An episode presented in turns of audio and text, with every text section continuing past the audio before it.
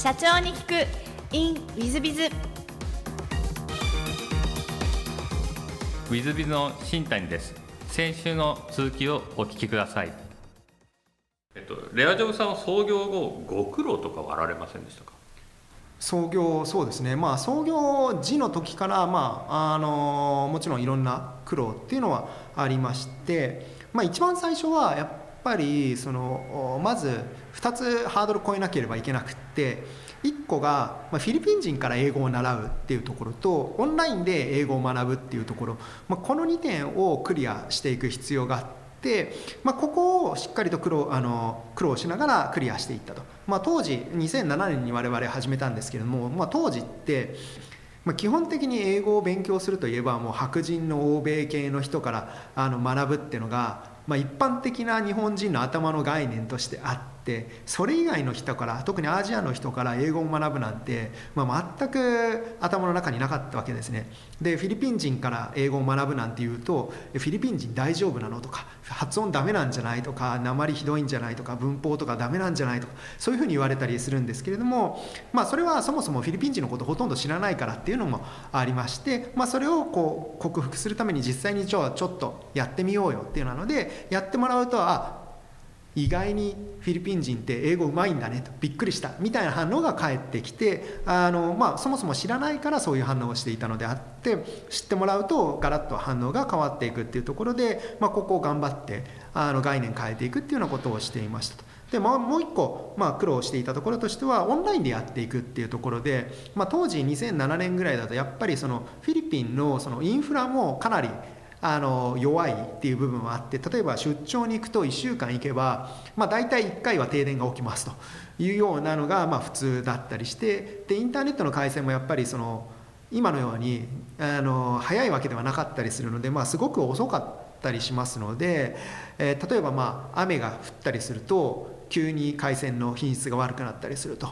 でそれなんでだろうなって調べてたりすると多分ですけれども雨になるとあの外で遊べなくなるのでみんな家の中に来たりとかあるいはインターネットカフェとかに行ってみんないっぱい使うから回線が足りなくなって遅くなるんではないかとかあるいはあのケーブルとかが結構いろんなところに外とかに出ててネズミにかじられてちょっと今できないとかいろんな問題がやっぱり起きてきたりして、まあ、そのインフラをこうどう安定化させるのかっていうところにはま非常に頭を悩ませて、まあ、実際にあの自社のオフィスでやったりすることもあったりして、まあ、オフィスのところにも、まあ、回線が安定しないので2つのプロバイダーの回線を引いたりしてで1個が落ちたら次別の方に切り替えるとか、まあ、こんなことをこう地道にやりながらいろんなバックアップ体制を取ってやっていくっていうところはまあ初期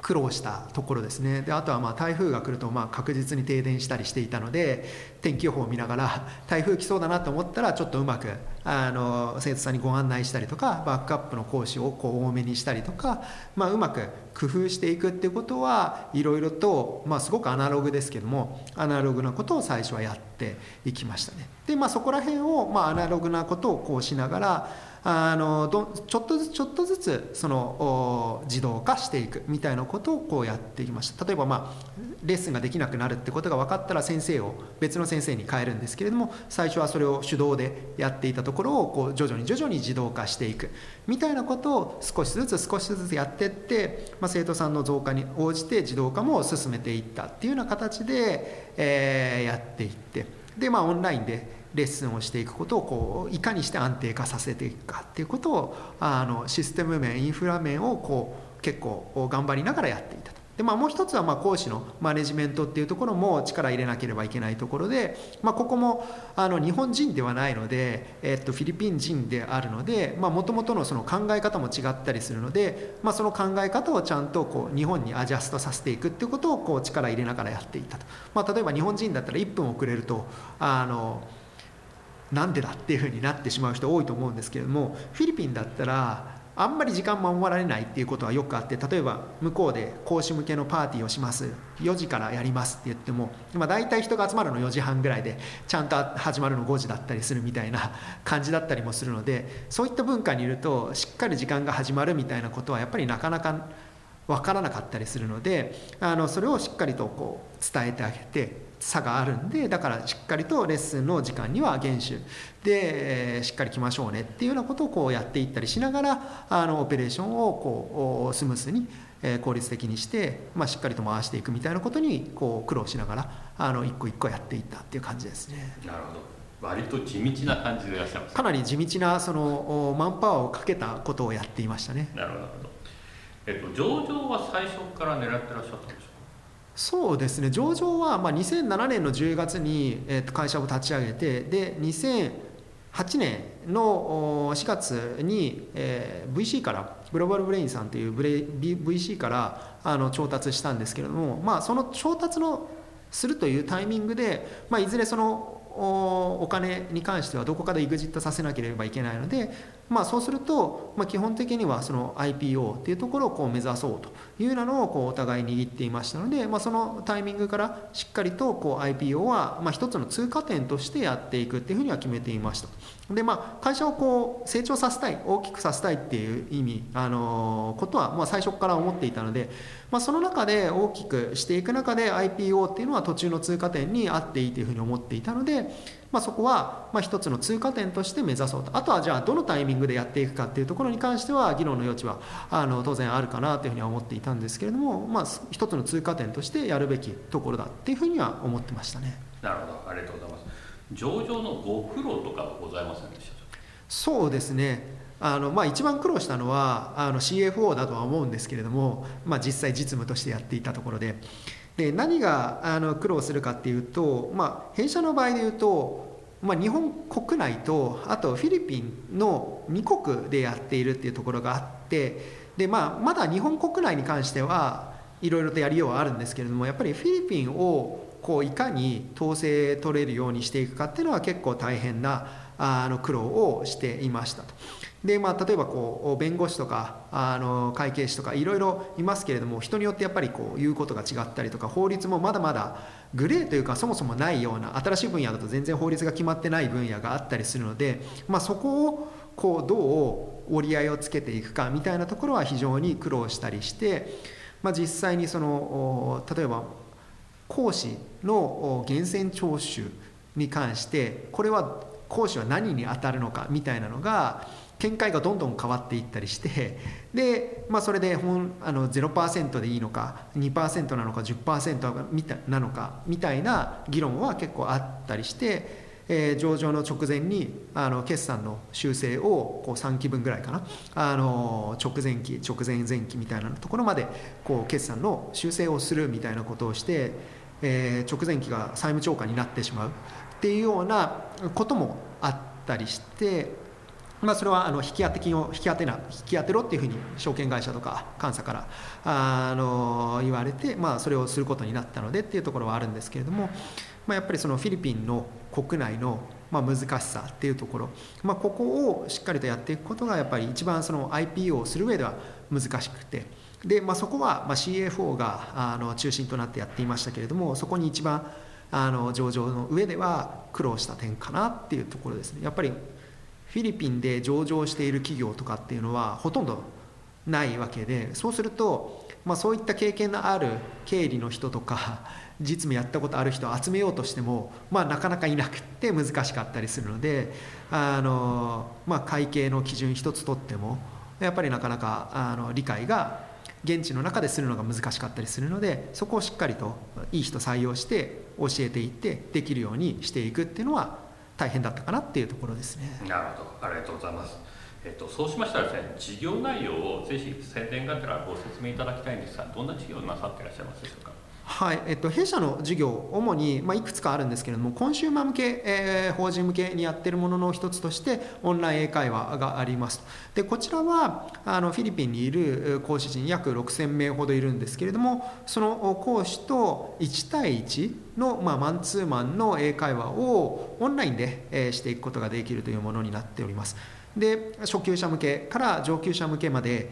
えー、しっかりとカリキュラムを用意しておりますのでそのカリキュラム、まあ、もしくは、えー、フリートークでも構わないんですけれどもを使いながらレッスンをしていただくと、まあ、そして、えー、それによって英語力を伸ばしていくと。で、まあ、この英語力を伸ばしていく上でしっかりとその自分の英会話力は今どれぐらいなんだっていうところをこう測定していく必要がありますので、まあ、その測定に関して我々はあのスピーキングテストを社内で構築いたしましてでえー、そのノウハウがしっかりと溜まってきたこともありましてあのそこに対して AI を活用して自動でスピーキングテストを採点することができるというプロゴスというものをこう開発しこれをリリースしています。なので、まあ、プロゴスを使って、まあ、20分ほどこう英会話のテストをしてもらうんですけれども喋ってもらってでそうすると数分で結果が返ってきますとでこの結果はセファーというあの世界的に活用されている第二言語習得のためのこう基準があるんですけれどもそのセファーというスコアをベースにして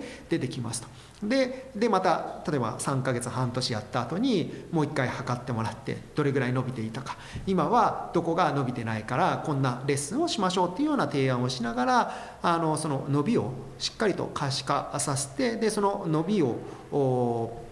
あのしっかりと伸びていくためにこんなトレーニングをするというようなトレーニングまでしっかりと提供していくと、まあ、そういったことをコンシューマー向け、まあ、それから企業様向けえー、っていうところに提供しながら、まあ、またあの学校様向け、えー、子ども向けっていうところにも提供しているというようなことをこう我々はあのメインの事業として今行っていると。でまあ、その他にもグループ会社としてあの資格スクエアというところがございまして、えー、弁護士の資格のためのこう予備試験の講座だったり、えー、弁理士の講座だったり、まあ、そういったものをオンラインで学習していただいてでしっかりと合格にまで導いていくと。いうようなサービスを、まあ、我々はあの提供しておりましてグループ全体としてあの日本国内、え、それからまあグローバルに、えー、皆が活躍できるように、え、するためにさまざ、まなスキルをこう付け加えていってもらうような基盤っていうところをこう用意して、まあ、いろんな人が本当に世界中で活躍できるような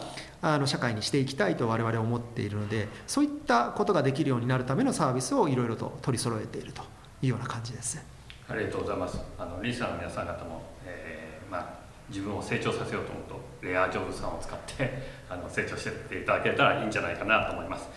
えー、全く違う質問もさせていただければと存じます、えー、好きなもの好きなことを事前にお聞きしまして野球スノボ温泉お得なこと海外出張カフェでまったりとお答えいただきましてやっぱり野球好きでいらっしゃるんですね。野球やってらっしゃったんですね。まあ自分の人生振り返るとなんかあんまりコロコロといろんなところに手を出してっていうようなのよりも、まあ、一つのことをずっとやっていくっていう方がどちらかというと多いなっていうのは感じていてで、まあ、野球も初めて始めたのは小学校3年ぐらいですかね。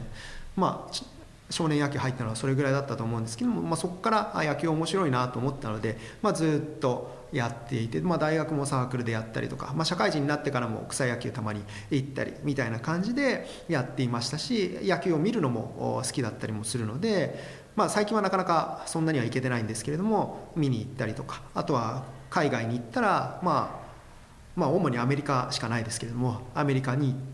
なんか行ったら野球やってれば野球見に行ったりとかっていうようなことはやったりしているので、まあ、見るのもやるのも好きだなっていう感じですね。でスノボーとかももう最近はあんまりやっぱり行けてないんですけれども、まあ、昔からあの最初はスキーやってたりしたんですけれども大学ぐらいからスノボをやってあ面白いなっていうところで1年に何回か行ったりしていて、まあ、今も行けたりすればやりたいなっていう感じでこういったところは好きだったりしているところですね。なるほど。割と活動的でいらっしゃる感じですね。そうですねはい。ありがとうございますで座右の銘もお聞きしましてこれ 3, 3つお答えいただいたんですがやりたいことをやろうストーリーを語ろう変化を生み出そうということで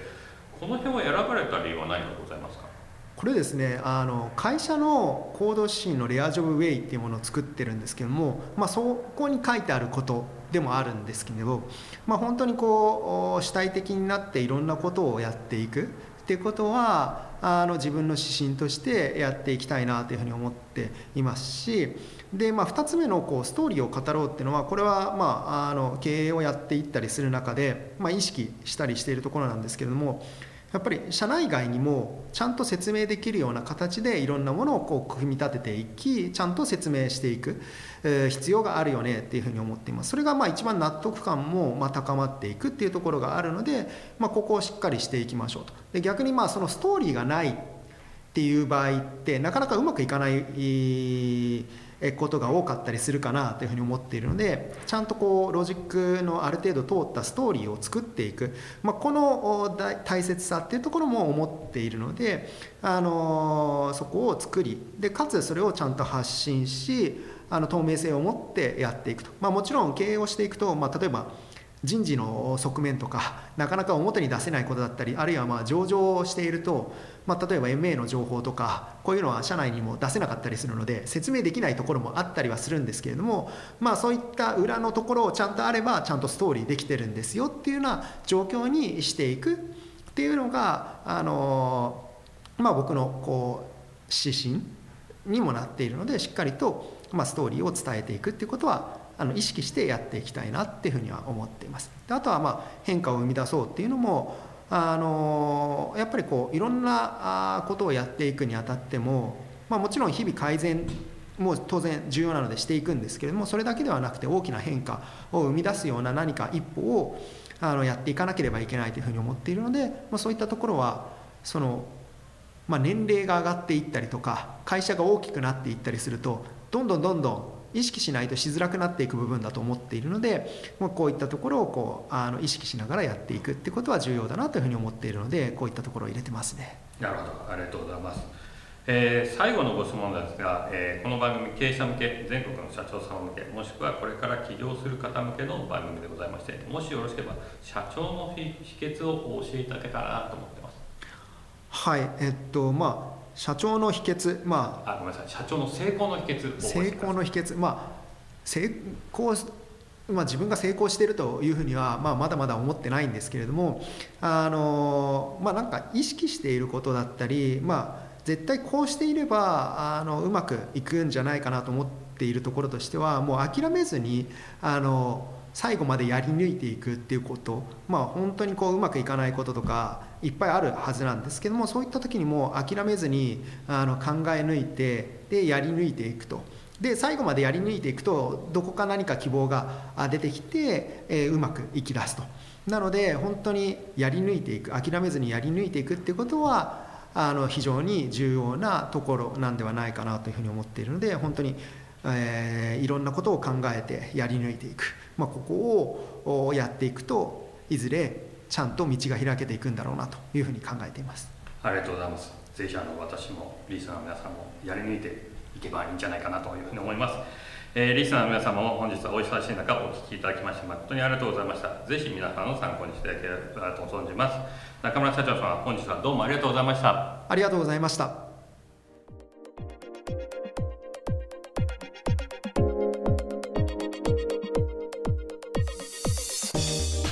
本日の社長に聞く in with biz は、えー、レアジョブの中村社長様あ、まあ、東証一部上場企業の社長様東証プライム市場の上場企業の社長様あでいらっしゃいました。えーと、やっぱりあの違いますね、えー、改正中高を出て東京大学の理系の東京大学東洋大学大学に出てらっしゃるので、まあ、聡明でいらっしゃるし、えー、理路整然としていらっしゃいますしえー、割とあの雰囲気も学者肌風に私には見えるんですが、えー、中村社長様曰くは、えー、そっち側ではなくて、えー、まあいわゆる民間というかベンチャー企業側というようなことでいらっしゃいましたけども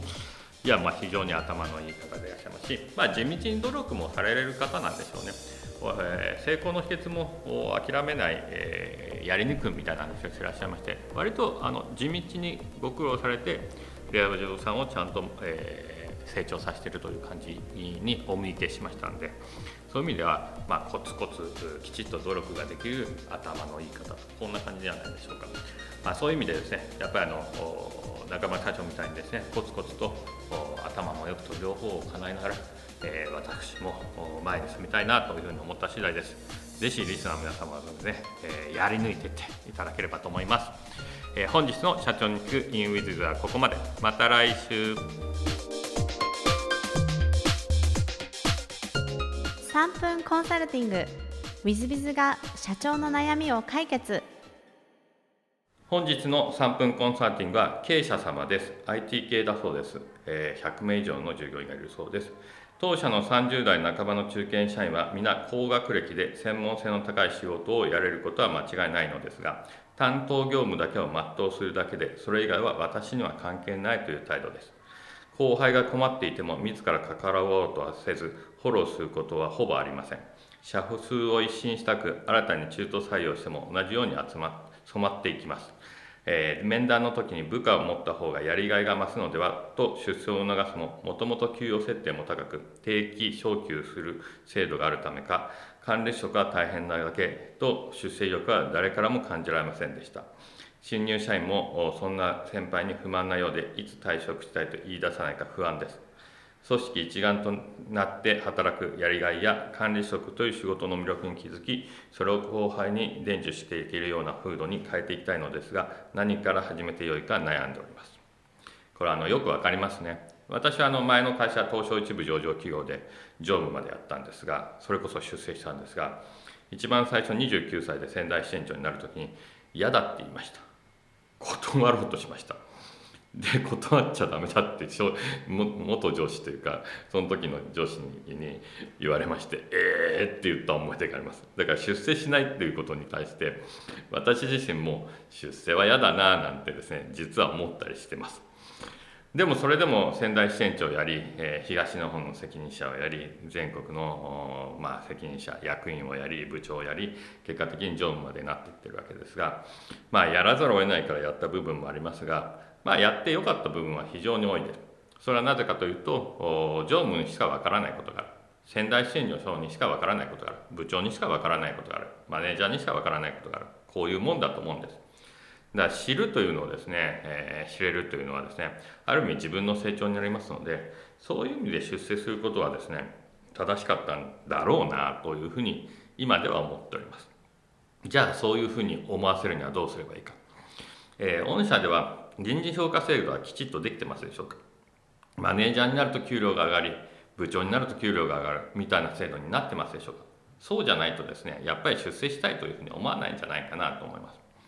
でもう一つはだから人事評価制度以外にはやっぱりその事例を作っていくしかないんじゃないかなと思います。昔私が仙台支店長になった時には若手を支店長にしろって言って、えー、ほぼ我々の年代が、えー、支店長になっていきました。同期たちが大部分になってきました。でそれでどんどんどんどん出世するとああいう人になりたいみたいに思われて出世をしようという人間が増えてきました。結果的に、えー、みんなが出世をしようとかマネージャーになろうとかそういう感じに、えー、なっていただいて結果的に会社が成長し、えー、まあ、営業利益が60億とか出せるような会社になっていきました、まあ、そういう意味でいきますと、まあ、事例を作っていく本当に出世してそれが活躍して給料も上がり幸せそうな事例を作ってくれると次はじゃあ俺も目指そうみたいな感じになるんじゃないでしょうか。まあそういう意味でそういうのを目指さない人たちがそれでも多かったらその人たちにはだんだんと去っていっていただくみたいな社風に少しずつ変えていかなきゃいけないとこういうことになろうと思います。この社風を変えるのはまあ3年とか5年とかいう単位でやっていくしかないですね。ですのでえー、まずはもう一つは経営理念を作らねばなりませんでこの経営理念の中に、まあ、出世したい風になるようなものを作ったり社長さんを目指す会社はこういう方向性だよという社風が変わるようなことが書いてあってでそれを浸透させ100名の皆様方に毎日毎日この経理念を読ませて毎日毎日喋らせて毎日毎日こう少しずつ社風が変わっていくみたいなことをやらねばなりません。えーうちえー、ウィズビズ株式会社では毎日経営理念を社員に読ませ、えー、何かしらコメントさせそして私がコメントをするもしくは役員がコメントするのをやってます。これを最初やり始めた時は最初抵抗があったんですがそれでも無視してやりましたらまあ半分ぐらいの人間が徐々に徐々にやめてきました。で入ってくる人間入ってくる人間が染まっていきました。染まっていけば染まっていくほどちゃんと出世を目指す人間も増えますし若手が出世もしますしなんなら、えー、年上の部下を、えーえー、持ちそして若手が年下なのに、えー、上司になるマネージャーになる課長になる係長になるこんなことが出てきました。結果的に組織風土は大変良くなって、えー、風土が一新したという社風が一新したというふうになっております、まあ、そういう意味で本当は3番目は経営理念が一番重要だということでこの経理念をきちっと作りそれをちゃんと浸透させ結果的に社風が変わっていくということを目指されるも3番目として、えやることも重要なんではないかと思います。えこの辺をですね全部やっていくと結果的に社長様あ経営者様の目指す方向性になるんじゃないかなと思います大変難しいお話ですのでもしよろしければ無料で経営相談乗りますので何なりとおっしゃってくださいリスナーの皆さんも無料で経営相談受け付けておりますので、え何なりとご依頼いただければと思っております、え本日の3分コンサルティングはここまで。また来週。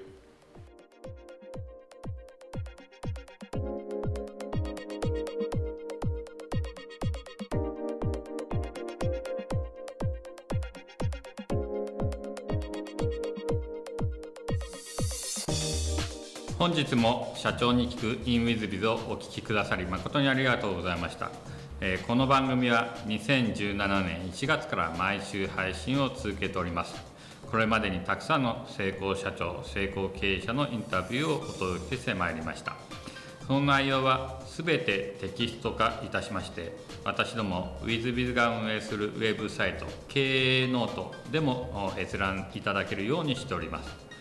音声だけでなく文字で読み返すことで新たな発見や気づきがあり皆様の会社経営に役立つヒントがきっと見つかるのではないかと思いまして、えー、サイトの方にもさせていただいてます。ぜひネット検索で経営ノートスペース社長インタビューと入力いただき経営ノートのサイトをご覧になっていただければというふうに思っております。本日の社長に行く e メ a ではここまで。また来週。